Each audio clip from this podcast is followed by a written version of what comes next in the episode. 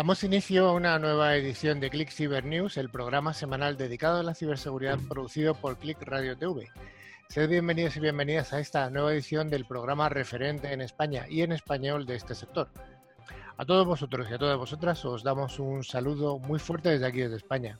Como ya viene siendo habitual desde hace varios meses, el programa lo hacemos a través de videoconferencia por eh, evitar riesgos y cada una de las personas que estamos hoy en el programa pues estamos repartidos en una zona geográfica.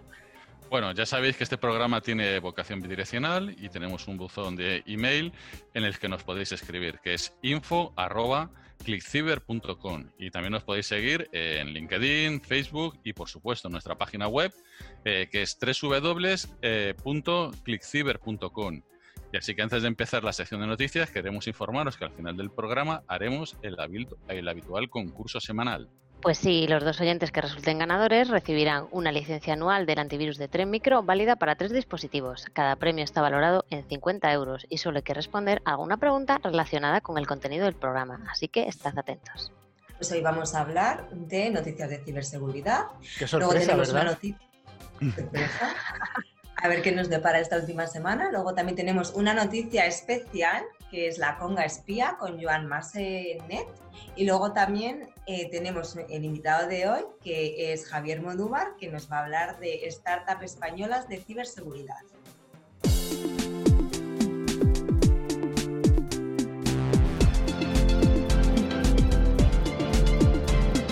Se han filtrado 8 gigas de información sensible de Adif, los cibercriminales cumplen la amenaza. Hace ya una semana hablábamos del ataque que había sufrido Adif y parece ser que el grupo de cibercriminales en Revil ha cumplido su amenaza y ha filtrado hasta 8 gigas de información sensible.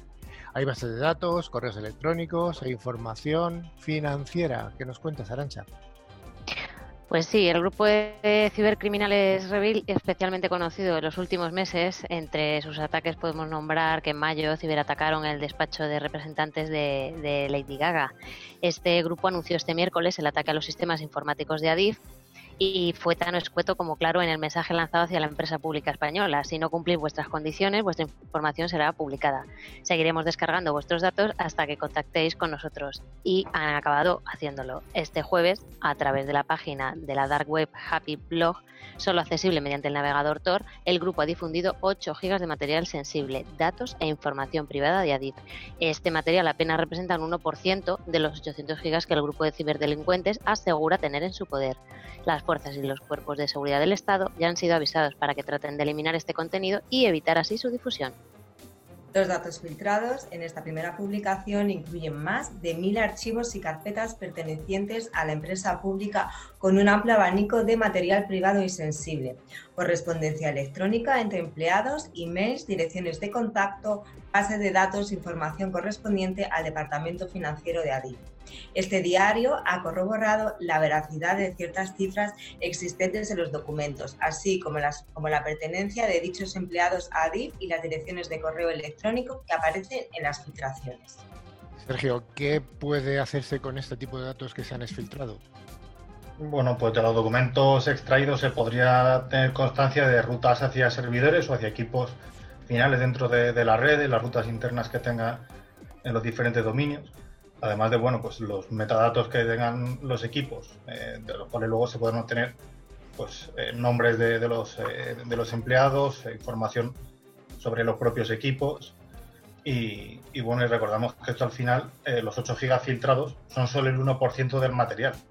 O sea que habría que ver si existe algún archivo con, contraseñas, con cuentas bancarias que todavía no se ha filtrado y, y podría ser más desastroso. Eh, sí, toda la información, como está diciendo Sergio, es eh, muy sensible, ya que los documentos son documentos internos de la operativa diaria de la compañera. Estos documentos y estas bases de datos no son públicas y su confidencialidad es alta, ya que, pueden incluir, eh, ya que incluso pueden ser utilizados por la competencia. Podrá encontrarse información sobre rentabilidad, horarios, retrasos, costes, etc. La empresa, como dice, tiene unas políticas de seguridad que son muy buenas respecto a copias de seguridad. Pero este no es el problema. Eh, además dicen que han restaurado la información. El problema es que les han robado la información y que esta información, al no estar cifrada, puede ser usada por unos terceros y publicar la eh, toda esta información. Eso es, Adif confirmó este miércoles al Confidencial la veracidad del ciberataque, aunque así que aseguró que ha sido controlado por los servicios internos de seguridad y que en ningún momento se ha visto afectada la infraestructura, garantizándose siempre el buen funcionamiento de todos sus servicios. Veremos a ver. Bueno, esta noticia que nos ha cedido el Confidencial gustosamente, eh, desde luego que parece ser como que es una POC de lo que es el ataque realmente. O sea, están diciéndonos tenemos 800 eh, gigas de información, pero realmente tenemos eh, mucho más. Vamos a publicar solo esto. Y bueno, pues yo creo que siempre recomendamos no pagar y, no, sé, no sabemos lo que hará Adif. aquí hablábamos, la, la, información esta del confidencial hablaba de que podía haber datos de la competencia. Bueno, Adif no tiene competencia, en realidad es un monopolio, pero bueno, sí que puede tener datos muy sensibles. La siguiente noticia nos habla de un hecho que, muchos usuarios de España de Garmin han, venido confirmando en los últimos días, ya que la plataforma de control del ejercicio y posicionamiento de GPS mm, Garmin ha sufrido el jueves pasado una de las caídas de servicio más graves, ya que se alertaba de un problema de servicio en todo el mundo. Pues sí, desde la compañía Garmin hablaban de un fallo de mantenimiento, pero otras fuentes apuntaban a un ataque informático ransomware. Ni cuentas de correo electrónico, eh, ni ordenadores personales, ni servidores de la compañía mostraban actividad alguna. Tampoco los servidores de aviación llamados Fly Garmin o, Garmin Explore. la parálisis alcanzó tal nivel que hasta las fábricas de Taiwán cerraron las líneas de producción más de 48 horas y aunque los usuarios han recuperado los resultados de sus actividades deportivas realizadas durante estos días de caída general, el misterioso fallo de la infraestructura de Garmin sí que efectivamente ha resultado ser un ataque ransomware. Los atacantes utilizaron lo que se ha llamado como Wasted Locker para cifrar los datos de la compañía y pedir un rescate de 10 millones de dólares. Bueno, Sergio, ¿y qué es esto del Wasted Locker? Bueno, pues como hemos comentado, al final es un programa de ransomware, es un programa que restringe el acceso a determinadas partes o archivos de un sistema y pide un rescate a cambio de levantar pues, esa restricción.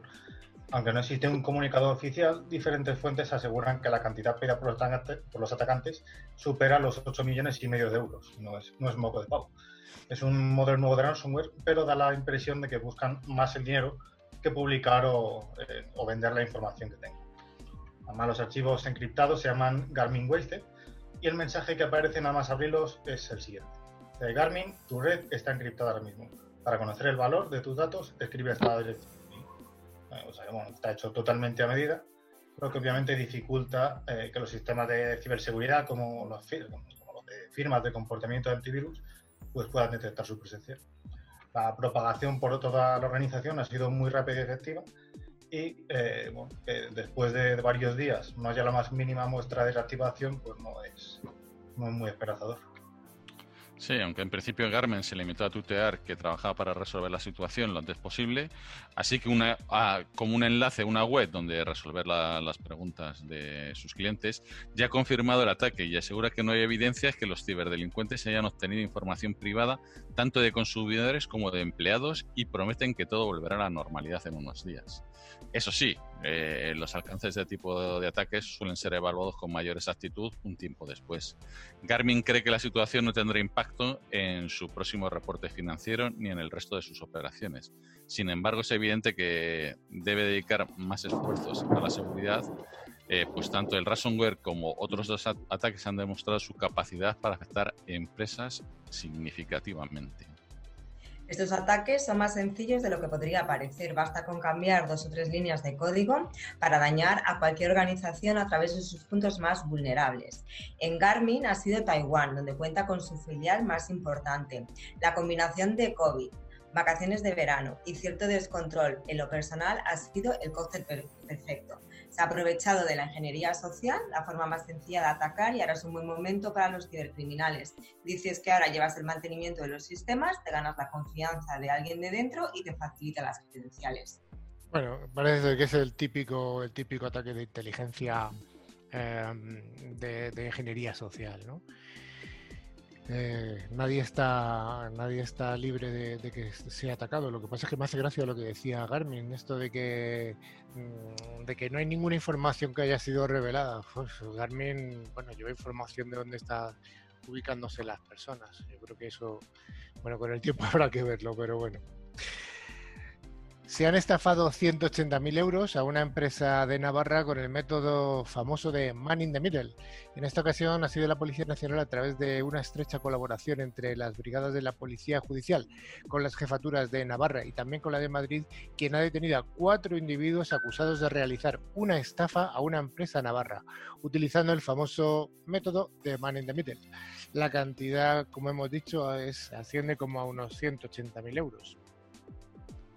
Sí, es el típico caso. Una empresa navarra eh, quiere pagar 180.000 eh, euros a otra empresa y lo que se hace es eh, ponerse en medio, coger ese, ese pago y cambiar la cuenta bancaria. Entonces, en vez de transferirlo a, la empresa original, pues se transfiere a una cuenta de otras personas. Este pago nunca llega a la empresa receptora y eh, al comprobar este hecho eh, se pusieron eh, como de una denuncia a la Policía Nacional que inició la investigación, como decía Carlos.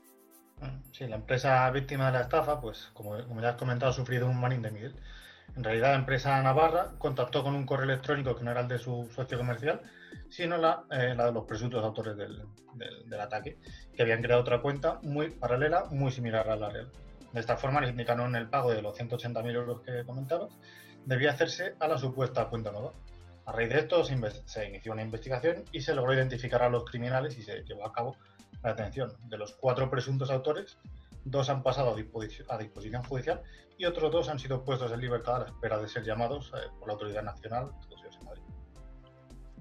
El ataque denominado en el argot policial Man in the Middle eh, se trata de un ataque informático en el que se adquiere la capacidad de leer, insertar y modificar a voluntad los mensajes de correo electrónico entre dos partes sin que ninguna de ellas conozca que el enlace entre ellos ha sido violado. El atacante debe ser capaz de observar e interceptar mensajes entre las dos víctimas. La operativa realizada para llevar a cabo dicha interposición puede ser mediante interceptación de una red Wi-Fi, introducción de virus troyano o a través de un servidor. Para la posterior disposición del dinero defraudado, utilizarían cuentas bancarias abiertas en muchas ocasiones con documentación falsas, en países diferentes, disponiendo en efectivo del dinero defraudado en el momento que se reciben las transferencias.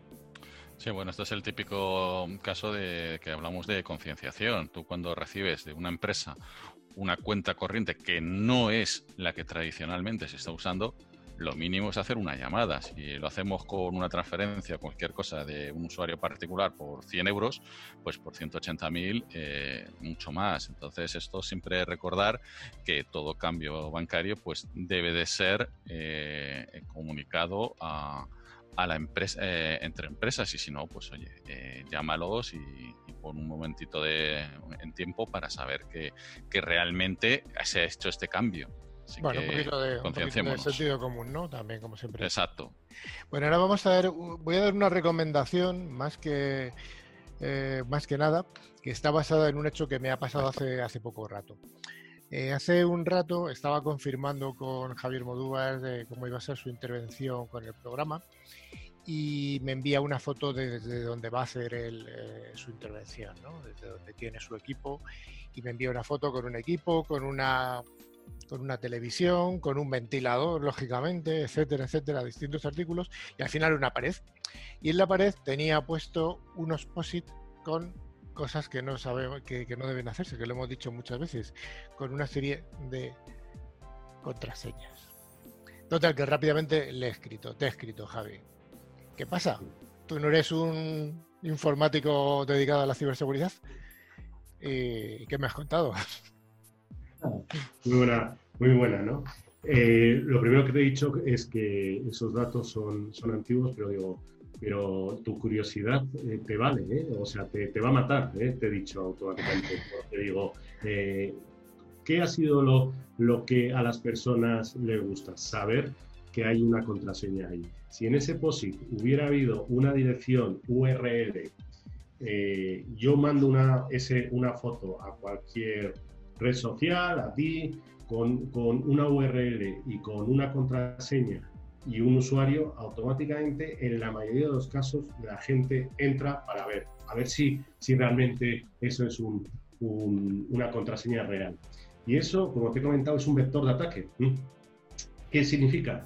Que es la forma más tonta de, eh, digamos, eh, meter un malware eh, o meter un bicho, como decimos, en el ordenador de alguien sin que se entere.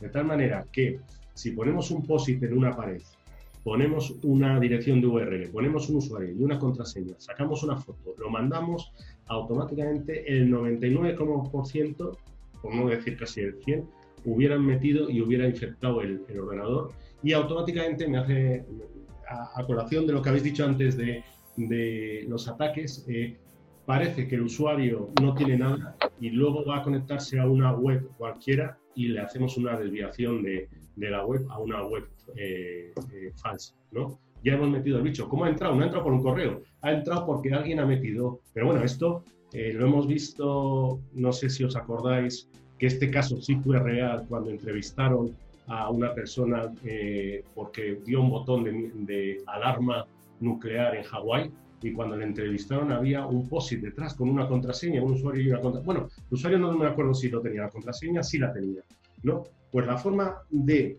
hacer un ataque sin, sin, sin que nadie se dé cuenta es sacar una foto con un POSIT en una pared y con una URL. Es un tan fácil como eso utilizas la ingeniería social. ¿eh? y automáticamente has metido el bicho. Ingeniería social y además estás atacando a la curiosidad de la persona que, que ve esa foto. Con lo cual. La debilidad humana. La debilidad humana. Justamente. Así que. Pero fíjate que ha sido, digamos que rápidamente he, tanteado y tu debilidad te ha traicionado. Has dicho una contraseña había en el POSIT. ¿eh? Pero te he preguntado, no he entrado ahí, ¿eh? Ah, no, no, no. Bueno, bueno, ahora pasa, pasa un escáner a tu ordenador. ¿eh? Si vas Bueno, eh, ahora en serio, este, este es una anécdota que estamos contando pero sí que es un tipo de ataque de ingeniería social que, efectivamente pues, que, puede estar ocurriendo y que de hecho seguramente que ocurre. A mí, Carlos, lo que me da pánico es ahora la nueva moda de los bidis.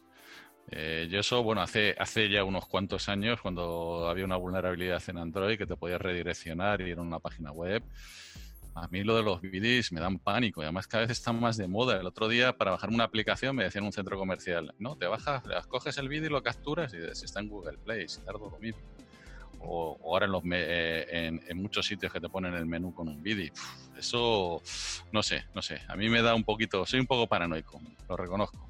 Bueno, es lo que hay. Vayamos con alguna noticia de teletrabajo que está tan de moda últimamente, ¿no? Y es que, bueno, nos gustaría dar alguna serie de consejos para trabajar de forma segura durante este verano, tanto la gente que se va a la playa, como es el caso de Rocío, como los que se van al pueblo o como los que se van a, a una segunda residencia que tengan. Eh, bueno, tanto empresas como sobre todo el personal, que es el eslabón más débil, siempre incidimos en ello de la cadena de ataques, deben tomar conciencia de trabajar con garantías de seguridad, dado que si la víctima se encuentra teletrabajando ya no solamente pone en peligro su información personal, sino también la de su compañía. Efectivamente, Carlos. Y este verano va a ser especial por la situación del COVID. Viviremos eh, el verano en un contexto excepcional en el que el teletrabajo seguirá siendo el protagonista. De hecho, un estudio llevado a cabo por el, Instituto Valenciano de Investigaciones Económicas confirma que un 34% de los empleados trabajan desde que comenzó la crisis del coronavirus, frente a un 4,8% que señalaba el, el mismo estudio del 2019, con lo cual los datos son más que contundentes. Por tanto, hay que adoptar medidas excepcionales que sirvan para aplacar los riesgos virtuales, sobre todo en los desplazamientos a segundas residencias para trabajar o bien cuando nos vamos de vacaciones. Oye, ¿qué recomendaciones podríamos añadir a las habituales, Sergio? Bueno, pues como, como una, una, por ejemplo, muy básica es no utilizar los equipos de la empresa para gestiones personales o para realizar pagos online o descargar archivos que no sean estrictamente necesarios para, para nuestro funcionamiento profesional, por así decirlo. Eh, tampoco accedas a ninguna cuenta de uso personal de estos dispositivos. Vamos a eh, diferenciar totalmente lo que es empresa de lo que es vida personal. Eh, luego también es desaconsejable conectarse a, Internet a través, obviamente, de, redes wifi públicas o compartidas con muchísima gente que no sean seguras. Pero, eh, pero bueno, cuando, sobre todo, sobre todo con los equipos de, trabajo, de, empresa, Sí, y por supuesto durante estos meses de verano las reuniones que estamos haciendo en videollamadas como esta, pues sean lo más privadas posibles, poner contraseñas, solo los participantes autorizados, evitar siempre que se pueda eh, enlaces, y enlaces externos o eh, archivos compartidos que no procedan de fuentes fiables. Y, y por último, si el usuario no confía en contar con las medidas de seguridad necesarias para proteger su actividad y la confidencialidad de la compañía, lo mejor es, por supuesto, ponerse en contacto con eh, la parte de TI que administren y que lleven la seguridad para, establecer esas protecciones. Con los administradores de la red de, la empresa, ¿no? Y consultar lo que haya que consultar. Ahora vamos a hablar sobre WhatsApp, Instagram y Facebook y todas las redes sociales que han sufrido una caída durante de media hora que ha afectado prácticamente a toda España. Ha sido además la tercera caída que experimenta WhatsApp y es la conocida aplicación que se utiliza absolutamente para todo en el último mes. Los fallos de conexión se han registrado el martes pasado en torno a, las 2 menos cuarto y la empresa ha asegurado que el fallo se debía a un problema de red que ha impactado en España. Como siempre aquí hay un poco de oscurantismo, ¿no, Rafa? Sí, bueno, WhatsApp ya sabemos que suma más de 1.500 millones de usuarios, Facebook más de 2.500 millones e Instagram más de 1.000 millones. El problema se registró principalmente en algunos países de Europa, entre ellos, por supuesto, como está diciendo España, según el panel de reportes técnicos Don't Detector. Miles de usuarios han informado en Internet de los fallos de, en perfiles en otras redes sociales como Twitter, mientras que en varios portales de vigilancia del estado de la, red informaron que el fallo de conexión duró solo una horita. Y el pasado mes de noviembre, WhatsApp, junto con Facebook e Instagram, registraron una caída a nivel global que, sin embargo, no afectó a España. Sin embargo, en julio del 2019, los usuarios españoles sí que vieron afectados eh, esta, esta aplicación por otro fallo masivo de las tres plataformas. Cabe recordar que tanto Instagram como WhatsApp y Facebook son propiedad de Mark Zuckerberg, fundador de la que es la mayor red social del mundo. Sí, los errores de conexión al final bueno, son muy habituales. En numerosas ocasiones pasan inadvertidos los usuarios porque las compañías tecnológicas periódicamente realizan tareas de mantenimiento los servidores que, soportan las infraestructuras técnicas de las plataformas. Eh, también, bueno, en este caso, pues cabe la posibilidad de que, haya sido un error humano, un problema de, código lo que haya provocado el fallo. Pero bueno, como no sabemos exactamente qué es lo que ha sido, por suponer, podemos hasta suponer que haya sido un ciberataque. Según un informe que ha realizado Tres Micros, se demuestra que la utilización masiva de teletrabajo en España debido al COVID bueno, ha tenido un efecto eh, positivo sobre la ciberseguridad ya que ha aumentado la concienciación de los usuarios eh, que están teletrabajando. Así que, bueno, Aracha, ¿cómo, cómo funciona esto? ¿Qué ha ocurrido en realidad?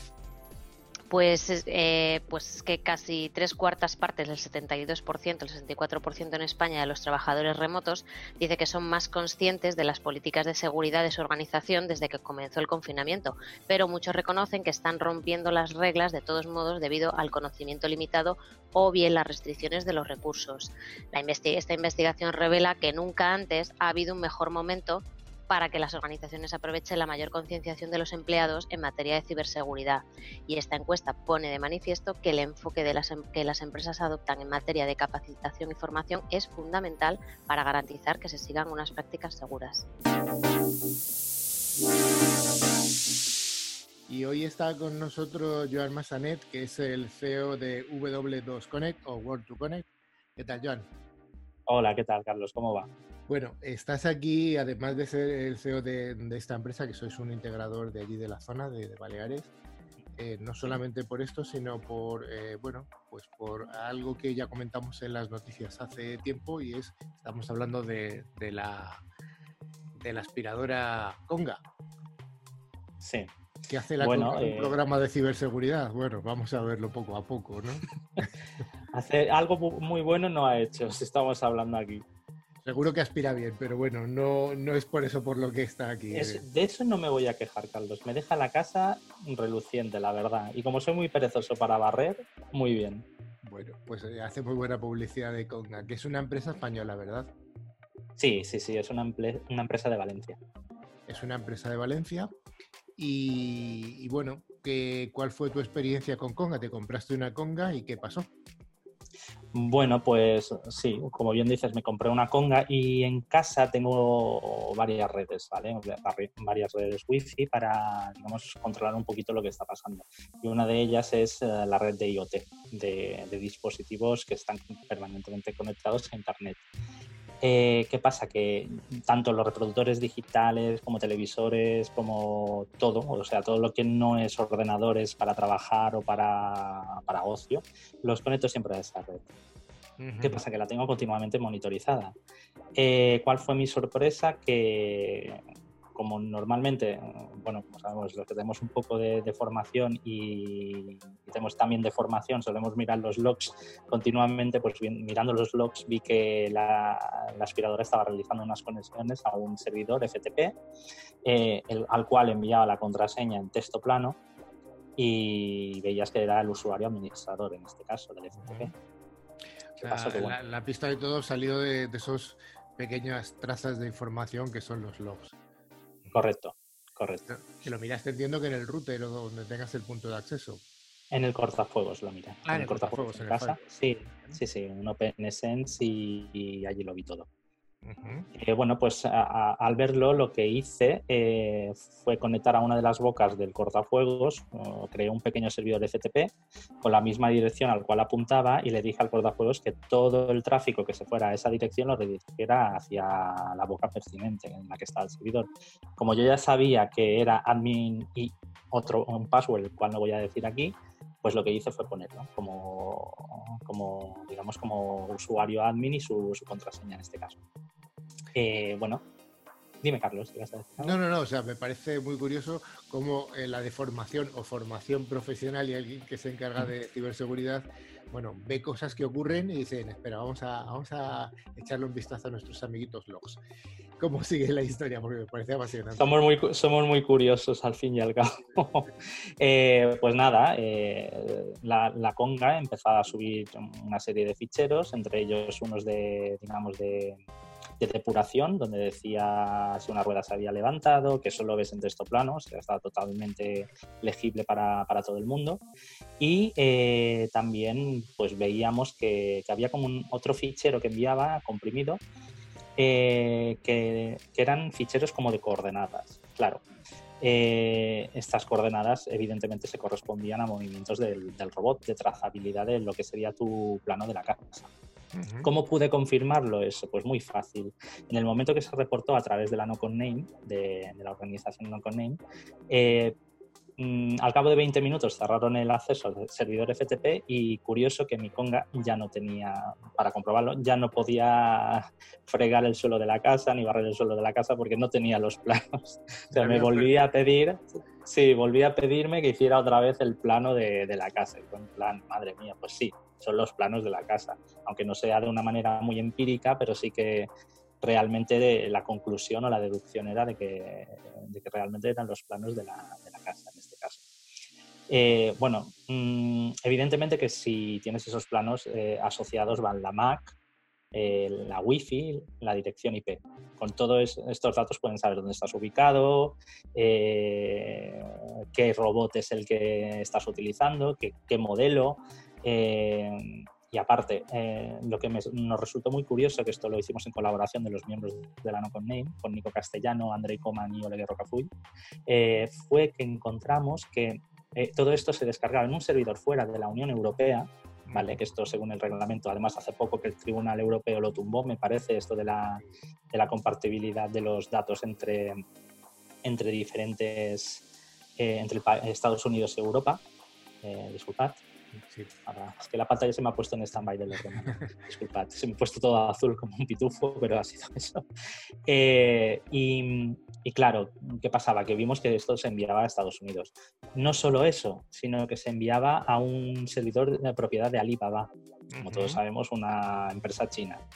Y además, lo más curioso de todo es que eh, antes de llegar a ese servidor, eh, pasaba por uno de los uh, hosts que pertenecían al Departamento de Defensa de Estados Unidos, al DOD.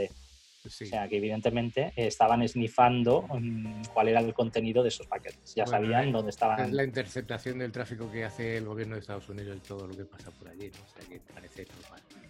Sí, y aparte, bueno, en teoría, si nos ajustamos a la legislación europea, evidentemente los Estados Unidos van a hacer lo que quieran, igual que China, igual que todo, pero esto sería ilegal.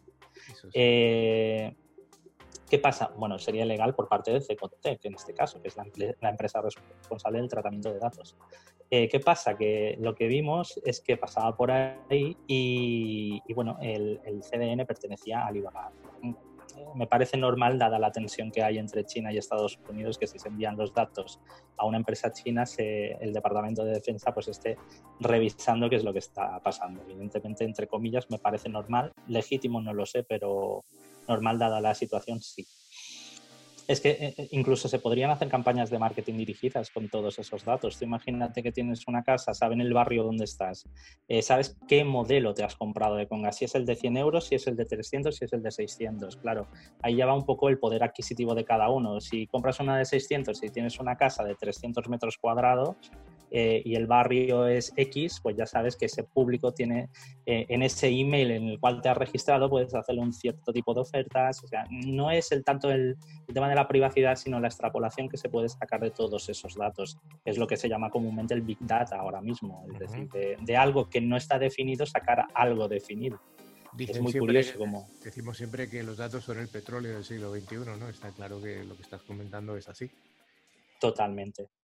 ¿Y hay alguna lección más aprendida que hayamos encontrado? Porque yo creo que mm, al menos la empresa española ha reaccionado, ha reaccionado de una forma, eh, no sé si al 100% consecuente, pero al menos sí que ha reaccionado de forma rápida. Bueno, para mí la lección principal es que no te puedes fiar de nada. O sea, esa es la lección principal. De hecho, ya en el cortafuegos tengo capadas todas las salidas geolocalizadas a China, Estados Unidos de los dispositivos IoT. O sea, solo le he dejado lo, suficiente. E incluso mirando a ver eh, a qué direcciones IP eh, se conecta, a ver si, dónde están, si están aquí, si están allí o tal porque ya, sinceramente, después de lo del Conga Gate, ya no me fío de nada, no me fío de nada. no, es que no te puedes fiar. Bueno, no te puedes fiar, pero sí que nos podemos fiar de gente como tú que, es curiosa por naturaleza, por naturaleza profesional, y que, cuando compra algo y ve que hay un funcionamiento extraño, no necesariamente tiene que ser malicioso, pero si es extraño, pues bueno, no analiza. Yo antes vamos a seguir eh, viendo, analizando nuevos electrodomésticos Sí, electrodomésticos y bueno, y sobre todo nuestros clientes en World 2 Connect que estén tranquilos, que nosotros estamos analizando el tráfico, siempre con consentimiento del cliente, evidentemente, eh, para ver si vemos algo raro. O sea, eh, al final eh, no podemos mm, fiarnos de nada. De hecho, en un cliente hemos detectado ciertos comportamientos de la aplicación que tienen no son comportamientos maliciosos, pero sí que suponen un riesgo cuando tienes algún tipo de malware que haya entrado dentro de tu red y pueda estar observando, porque podría incluso llevar a la, digamos, a la exfiltración de, datos de tarjetas de crédito y tal. Están avisados, eh, la empresa no, no ha reaccionado, simplemente ha sido un correo de esto solo se puede ver desde dentro y lo tenemos en muchos clientes implementados. Esa ha sido la respuesta. Eh, evidentemente no voy a decir ni quién son porque son datos eh, que no, corresponden decirlos en este momento, pero el cliente está avisado, sabe de, qué, qué, problema hay, eh, lo sabe, por lo menos nosotros nos quedamos tranquilos que ya hemos hecho nuestro trabajo eh, y bueno, y aparte también, eh, en este mismo cliente, además es que es curioso porque justamente ha sido el mismo, hemos detectado eh, exfiltración a través de teléfonos de la marca Meizu, que eso sí lo, lo vamos a decir, de datos de aplicaciones instaladas en el teléfono, qué tipo de, de, conexión realiza, el email, el, todo, o sea, un montón de información que se estaba enviando además a China. O sea, a China. Ay, los chinos. Como decía hace poco un, colaborador del programa, un saludo para la comunidad china de España. bueno, eh, Joan Massanet, eres el CEO de W2 Connect, que es una empresa, un, integrador de ciberseguridad de, la zona de Baleares, de Mallorca. Muchas gracias por haber intervenido aquí en ClickCiber y esperamos verte cuando nos tengas eh, que contar alguna cosa tan interesante como mínimo como esta que nos has contado hoy. Muchas gracias, Joan. Gracias. Como ya hemos comentado al principio, hoy tenemos como invitado a Javier Modúvar, que es el CEO de GECOM. Javi, ¿tienes experiencia en este mundillo de las startups españolas o has visto crecer algunas? Algunas he visto nacer, algunas he visto morir ¿eh? y algunas crecer y ser líderes. ¿eh? Bueno, oye, sí que me gustaría que contáramos a todo el mundo lo que es una startup, porque quizá no todo el mundo entienda lo que es este concepto que es anglosajón, pero que es, que es de amplia utilización. Bueno, básicamente una eh, startup es una empresa que comienza con una idea, con una idea con unos emprendedores que tienen una idea sacan esa idea adelante y empiezan a, intentar vender su idea, luego su producto, algunos lo consiguen o, no. Digamos que es un, el embrión de una empresa. ¿eh? Eh, la diferencia es que cuando se habla en la parte de ciberseguridad de startup, se, se suele pensar en empresas que nacen con una idea que en poco tiempo pueden crecer de manera eh, radical. Es decir, no, no empresas que, que, van a, que en 10 o 20 años van a ser grandes empresas, sino se piensa en empresas que en 3, 4, 5 años han crecido de manera exponencial. En el mercado de español de, ciberseguridad, ¿qué problemas encuentra una startup tecnológica española para echar a andar, para arrancar ese proceso de, dice, que dices tú de tres años aproximadamente? Bueno, lo, primero, lo, más importante es que, y hay que diferenciar un poco, eh, porque eh, en las startups hay, hay como eh, la mentalidad americana, la mentalidad eh, de otros países es totalmente diferente a la mentalidad que existe en España. Eh, una startup normalmente la crea gente que ha estado trabajando, sobre todo en el área de ciberseguridad, gente que ha estado trabajando habitualmente en, empresas de ciberseguridad, previamente han detectado una necesidad y, creen que ese agujero que existe en el mercado lo pueden, lo pueden cubrir con su idea, ¿no? con su producto en un futuro. Entonces, el primer problema que se plantean eh, es que eh, les hace falta financiación, es lo, fundamental para arrancarlo. ¿no? Eh, eso es el primer problema que se encuentran todas las startups en todas las partes de este mundo. Lo que pasa que en algunos puntos es más fácil que eso lo encuentren que en, otros, en otras partes. Y estamos en un país donde eso es bastante difícil. ¿no? O sea, la financiación en España no es sencilla para las startups.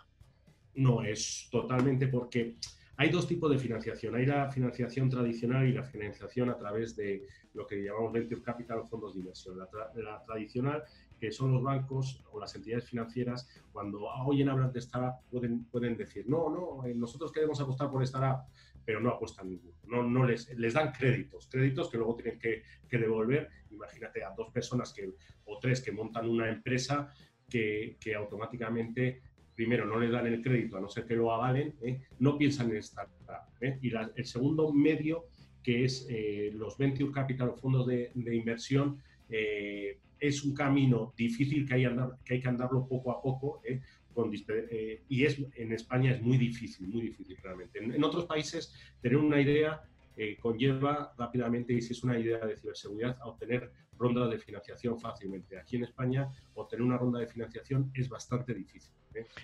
Ronda, de, ronda de financiación. ¿Cómo definirías tú una ronda de financiación? Vale, cuando se arranca una empresa, inicialmente, los primeros años de un, de un emprendedor o varios emprendedores que tienen una idea, eh, lo primero que tienen que desarrollar es el producto. Durante, no tienen ni clientes, no tienen ni producto y tienen una idea que tienen que desarrollar, con lo cual ellos mismos por solo o si contratan a alguien, tienen que soportar toda esa carga durante los primeros años sin tener ningún cliente. Entonces, lo que necesitan, como he dicho, es eh, dinero, básicamente. ¿eh? Ese dinero puede venir inicialmente a través de amigos, familiares, eh, o, lo que llamamos eh, business angels, que son eh, gente que invierte pero poco, poco, poco, ¿no? Eso es el comienzo de una ronda de financiación, es como comienzan todas las empresas, emprendedores en una startup, ¿no? Sin saber si van a salir adelante. Bien, eso es lo que nosotros llamamos el comienzo de una ronda de financiación. Todavía no se ha pasado como, digamos, al, al canal de empresas que invierten profesionalmente en startup. Es como familiar, familiar. Ahí, ahí es. Fíjate que he dejado al otro lado las entidades financieras que ni pueden abrir la puerta del banco. ¿eh? Eh, ahí es esto. Esos son los primeros años, primer, primer, el primero, segundo año en el cual el producto se está desarrollando y no hay capacidad. La diferencia es que en esa primera etapa, aquí, una empresa española consigue eh, una ronda muy pequeña. Una ronda básicamente es captar los primeros fondos externos. ¿eh? La diferencia entre una ronda y una entidad financiera es que en una ronda de financiación los que ponen el dinero entran como accionistas dentro de la empresa. ¿eh?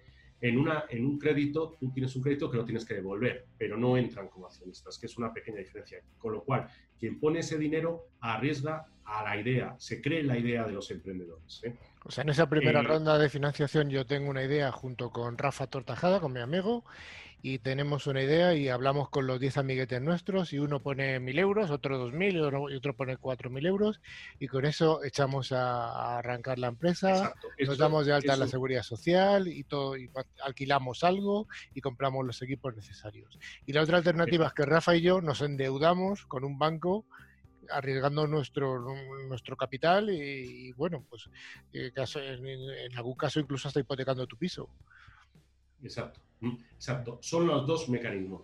La diferencia es que en esa primera ronda, que no llega a ser lo que voy a explicar luego, ronda A, B o C, eh, en esa primera eh, ronda, en Estados Unidos, por ejemplo, pueden llegar a cifras elevadas. Es decir, cuando estamos diciendo cifras elevadas, es que teniendo una idea buena, fácilmente puedes conseguir una ronda de financiación en, de entrada de 4 o 10 millones.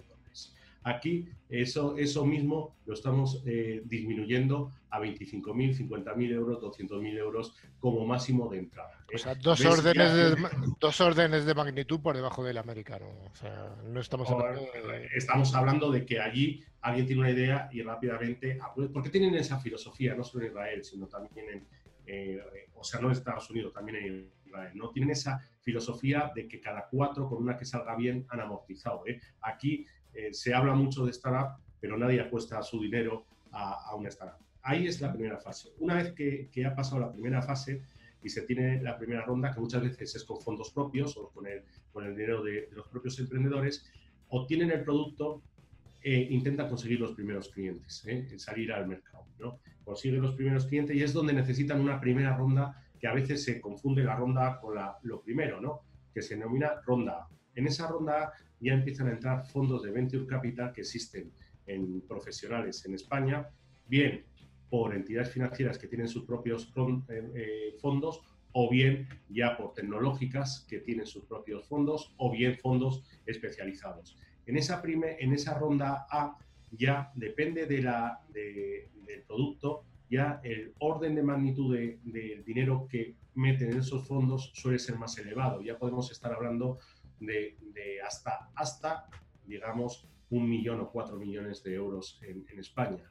Si vamos a Estados Unidos, en esa misma ronda estamos hablando ya de 20, 40 o 100 millones. ¿eh? Por lo cual vemos un poco la diferencia o la diferencia por qué alguien crece rápidamente y los otros no. O sea, en cualquier caso, de las dos rondas que me has comentado, sigue siendo un orden de magnitud de dos veces, dos, dos órdenes de magnitud entre lo que puede haber en España y lo que puede haber en Estados Unidos.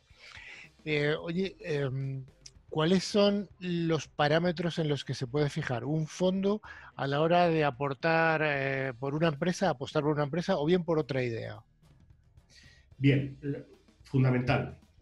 Eh, cuando un fondo de inversión ya en ronda A o superior invierte, lo primero que te va a exigir es un business plan un plan de negocios definido. ¿Cuál es tu estrategia? ¿A qué, market a, qué eh, mercado vas a ir a vender? ¿Eh? ¿Cuál es el prototipo de tu cliente? ¿Qué necesidad cubre? ¿Cuál es tu competencia en el mercado? Eh, básicamente, en un primer momento te van a exigir eso, como mínimo. A medida que vas avanzando en, en, las, porque no es una ronda, se suelen hacer varias rondas, ¿no? A medida que vas avanzando en las rondas, te van exigiendo más requisitos. Por ejemplo, el equipo directivo es muy importante. Es decir, el equipo directivo que tiene la empresa o las, digamos, el currículum que tiene el equipo directivo eh, se fija mucho los fondos eh, a la hora de, básicamente están dejando su dinero a unos directivos, con lo cual se tienen que fijar en ese, en ese currículum. Luego, también es importante y se fijan bastante en eh, la competencia que tienes. Es decir, hay fondos que si tú compites con una empresa pequeña, dicen, no podemos darte dinero porque tú nunca vas a ser grande. ¿eh? En cambio, si compites con una empresa con tecnología grande, ellos saben que la cuota de mercado que pueden obtener es mayor. Pero los dos fundamentales son equipo directo, bueno, por supuesto el producto, producto, business plan, equipo directivo. Suelen ser los tres bases. Entonces, estos fondos de inversión sí que tienen expertos en ciberseguridad para poder evaluar si esta idea eh, es razonable o si es una, una bazofia directamente. Sí, eh, básicamente tienen, tienen eh, todos los venture capital que invierten profesionalmente ya en tecnológicas, suelen tener gente especializada que analiza el producto, analiza la competencia y, y, deciden sí o no. Yo tengo la experiencia de, un que me impresionó en una charla en San Francisco de ronda de financiación, donde uno de los mayores inversores en tecnológica, de fondo de inversión, dijo que analizaban mil empresas al año y solo invertían en cuatro o cinco. Oh. Al año. Estás hablando de Estados Unidos. Me gustaría preguntarte un poco, eh, ya que una startup en principio arrancará con un mercado local, en este caso estamos hablando del mercado español, pero yo entiendo que debe haber rápidamente una estrategia clara de salir al exterior, si no, no tiene, mm, el mercado español es relativamente pequeño. ¿Cuál debería ser la estrategia de salir al exterior? Vale, ahí, ahí pasamos, como he dicho, por las diferentes fases de la ronda de financiación. Has conseguido lo primero para desarrollar el producto. Luego has conseguido una ronda para empezar a tener tus propios clientes o, obtener tus primeros clientes eh, en, tu, en tu país, ¿no? En este caso en España, para, para, poder. ¿Cuál es el siguiente salto? Y es muy importante porque es otro punto donde se fijan mucho a la hora de decidir los, los, fondos de inversión. Querer conseguir más países o internacionalizar la empresa. Y es donde vuelve a haber otra, una nueva siguiente ronda de, un importe más elevado para conseguir internacionalizar la empresa. Eso es, cualquier startup, su fin tiene que ser eh, no solo vender en el país local donde ha nacido, sino generar mercado en otros países e internacionalizar. Problema que hay, y esto vemos otra diferencia con, con, otros países. Eh, en una startup española eh, consigue ronda de financiación, pero no consigue clientes en el propio país, con lo cual se, estrella porque no tiene clientes en el propio país para salir al exterior. En otros países como en Israel, eh, ¿quién es el primer cliente de, de las startups? el propio administración pública, el propio gobierno, que compra la tecnología y en lugar de financiar a la empresa le está comprando la tecnología y es el primer cliente, con lo cual eh, la empresa obtiene dos cosas, financiación por una parte y referencias por otras para salir al exterior. Pasa, en menor medida, pasa también en Estados Unidos. O sea que el propio, la propia administración apoya a la propia industria nacional comprando sus productos inicialmente y de esa forma ya tiene esa ronda de, financiación. No es una ronda, pero sí son unos fondos que le vienen de clientes reales y como tú dices, sobre todo tienen referencias para decir, oye, mi cliente es el Departamento de Defensa de Israel o el de Estados Unidos o, o etcétera. O sea, ¿tú crees que esta es una dificultad, desde luego, de las startups españolas para acceder a rondas internacionales?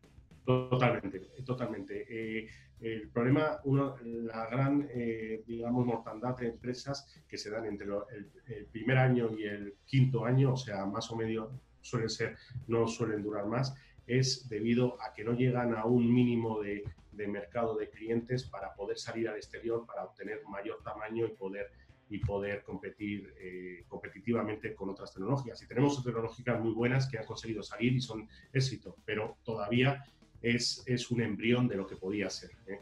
Eh, digamos que es uno de los problemas. Si el propio administración pública fomentara la compra de tecnología española pensando de esta manera, que no es que estén comprando, hombre, no van a comprar si algo es malo, también lo realizan y no lo van a comprar, pero si algo es bueno y ser el primer cliente, el segundo, el tercer cliente para obtener referencia, le sería más fácil vender fuera. Y sería un canalizador para crecer. Oye, y ya para acabar, has hablado antes de que había compañías que, decidían que de cada cuatro startups en las que invertían, normalmente en tres fallaban y en una tenían éxito. ¿Esto en España sería equivalente? O sea, de cada cuatro startups españolas, una tiene éxito. ¿Es un, es un valor más o menos eh, global o es solamente para, válido para Estados Unidos? Yo creo que aquí aún es mayor la mortandad. Aquí, eh, de, cada, de cada con cada 100, 3 puede o 4 puede salir. Es una mortandad enorme, pero, pero vuelvo a lo mismo. La mortandad es que hay errores de base al crear. Primero, muchas startups se crean en, en España. como he dicho, uno de los factores para, para crear una startup es ver la necesidad en el mercado de la tecnología y eso te das cuenta cuando estás trabajando en otras tecnológicas, con lo cual hay que fomentar hay que fomentar que las, que las propias tecnológicas hagan split de gente para montar, montar eh, nuevas startups. En, en, España partimos de la base de que muchas veces eh, creemos que una startup la tiene que montar alguien que sale de la universidad y todavía no tiene la experiencia suficiente para ver competitivamente cómo evolucionar, ¿no? Eh, y piensa que el producto suyo es el mejor del mundo. Cualquier producto siempre hay competencia, en cualquier parte del mundo. Con lo cual, es un camino. La mortandad en, España se da en empresas muy pequeñas, sobre todo tecnológicas, porque no llegan a un, a un embrión de clientes suficiente para que su producto sea mejor. Cuando consigues ese embrión o ese mínimo, posiblemente el éxito de la empresa está casi asegurado.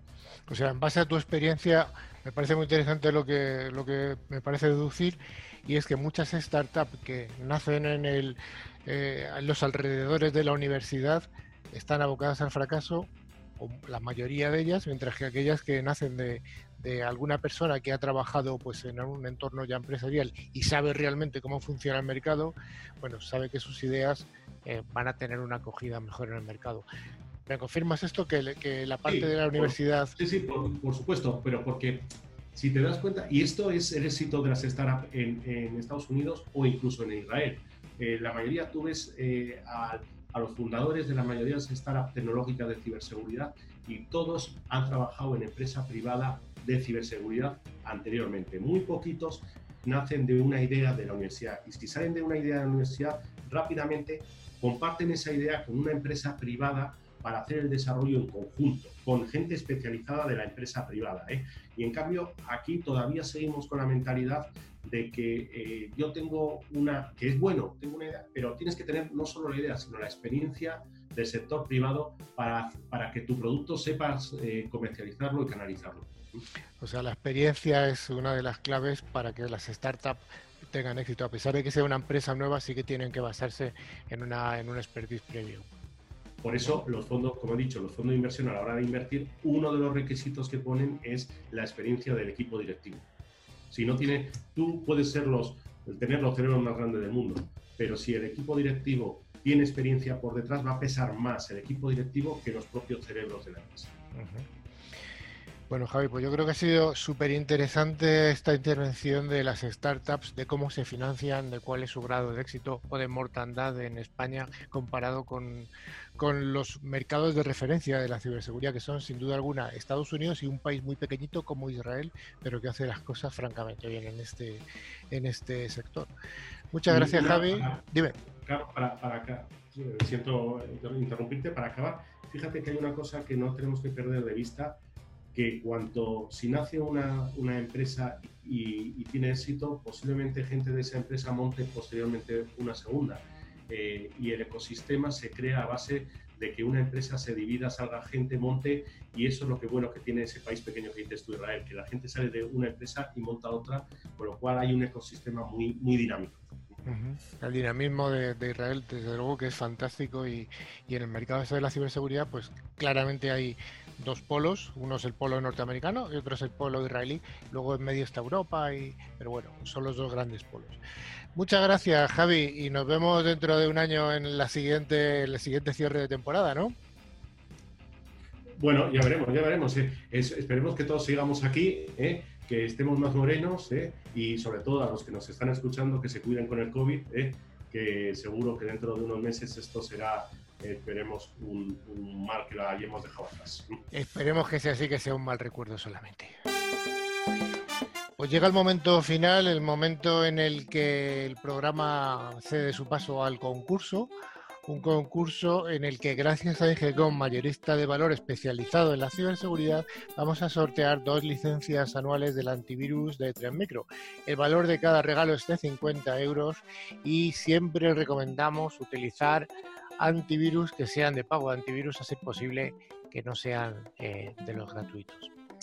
La primera pregunta que tenemos que hacer a nuestra compañera Arancha. Arancha, ¿tenemos ganadores de la semana pasada? Sí, esta semana los ganadores han sido María Yáñez de Huelva y José Carlos Cordero de Valencia. Enhorabuena a los premiados. Les enviaremos su premio por email y cada premio consistirá en una licencia anual válida para hasta tres dispositivos. Y doña Rocío, vas a poner una pregunta fácil. Venga, ponla fácil, que estamos acabando ya la temporada. voy a hacer una pregunta muy facilita. A ver, ¿qué tres premisas, qué tres factores tienen en cuenta los fondos de inversión para evaluar una startup? Bueno, yo creo que más que fácil es complicada, pero bueno, venga. No, es muy fácil. Si vale. está escuchando, es muy fácil. Porque además bueno. una ha repetido dos veces. Bueno, que digan dos de tres. Venga, dos de tres, con eso lo aceptamos. Bueno, ¿Y qué pues tienen que hacer para concursar. concursar? Pues para concursar deberéis enviar un email a nuestro correo electrónico info@clickciber.com indicando nombre, dirección y teléfono y contestando a la pregunta que he realizado que es muy fácil. Bueno, como siempre, os recordamos una vez más nuestro email por si queréis concursar o decirnos cualquier cosa, que es info.clickciber.com. Y bueno, pues eh, tenemos, os recordamos también que tenemos nuestros perfiles en LinkedIn y nuestro contacto por WhatsApp en más 34 669 180 278. Y por supuesto nos podéis escuchar este podcast y todos los programas anteriores a través de la plataforma como Evox, Google eh, Podcast o Spotify, buscando la palabra clave Clip Ciber. Pues sí, y hasta aquí hemos llegado. Hasta aquí hemos llegado. Despedimos el programa, despedimos la temporada durante todo el mes de agosto. Va a seguir habiendo programas, pero van a ser programas resúmenes de programas anteriores. Volveremos en septiembre con muchas ganas. Seguro que todos los colaboradores y colaboradoras están ya preparando sus ideas a ver qué voy a contar, eh, hacer los monográficos eh, más sugerentes. eh, y bueno, pues a toda la audiencia os damos un, un saludo enorme y, y un abrazo. Arancha, ¿qué nos cuentas? Y vendré, vendré renovada, sí, sí, sí. ¿Y tú, Rocío, vas a venir con las pilas recargadas de la playa? Pues sí, voy con las pilas eh, recargadas y ahora voy a estar trabajando y luego me voy a beber ahí otra vez. Rafa, tú cuídate en tu veraneo madrileño. Sí, aquí a disfrutar de Madrid, que hace muchos años que no lo hacemos, así que bien. Bueno, Sergio, ¿qué nos cuentas de tu veraneo? ¿Tienes algo planeado? Sí, yo también voy a descansar ahora tres semanitas, que se, se agradecen, pero bueno. Luego habrá que volver con, las pilas recargadas y ganas. ¿Y tú, Javi, finalmente, no te subes a Bilbao este año? ¿A tu tierra? Pues yo soy de los que piensan en el último momento dónde ir, con lo cual no te digo ni sí ni no. Bueno, ya me lo contarás. Bueno, pues un abrazo a todos y a todas, buen verano y nos vemos en septiembre. Ah, vi- visitad nuestra página web y estar atentos que en septiembre vuelve la revista.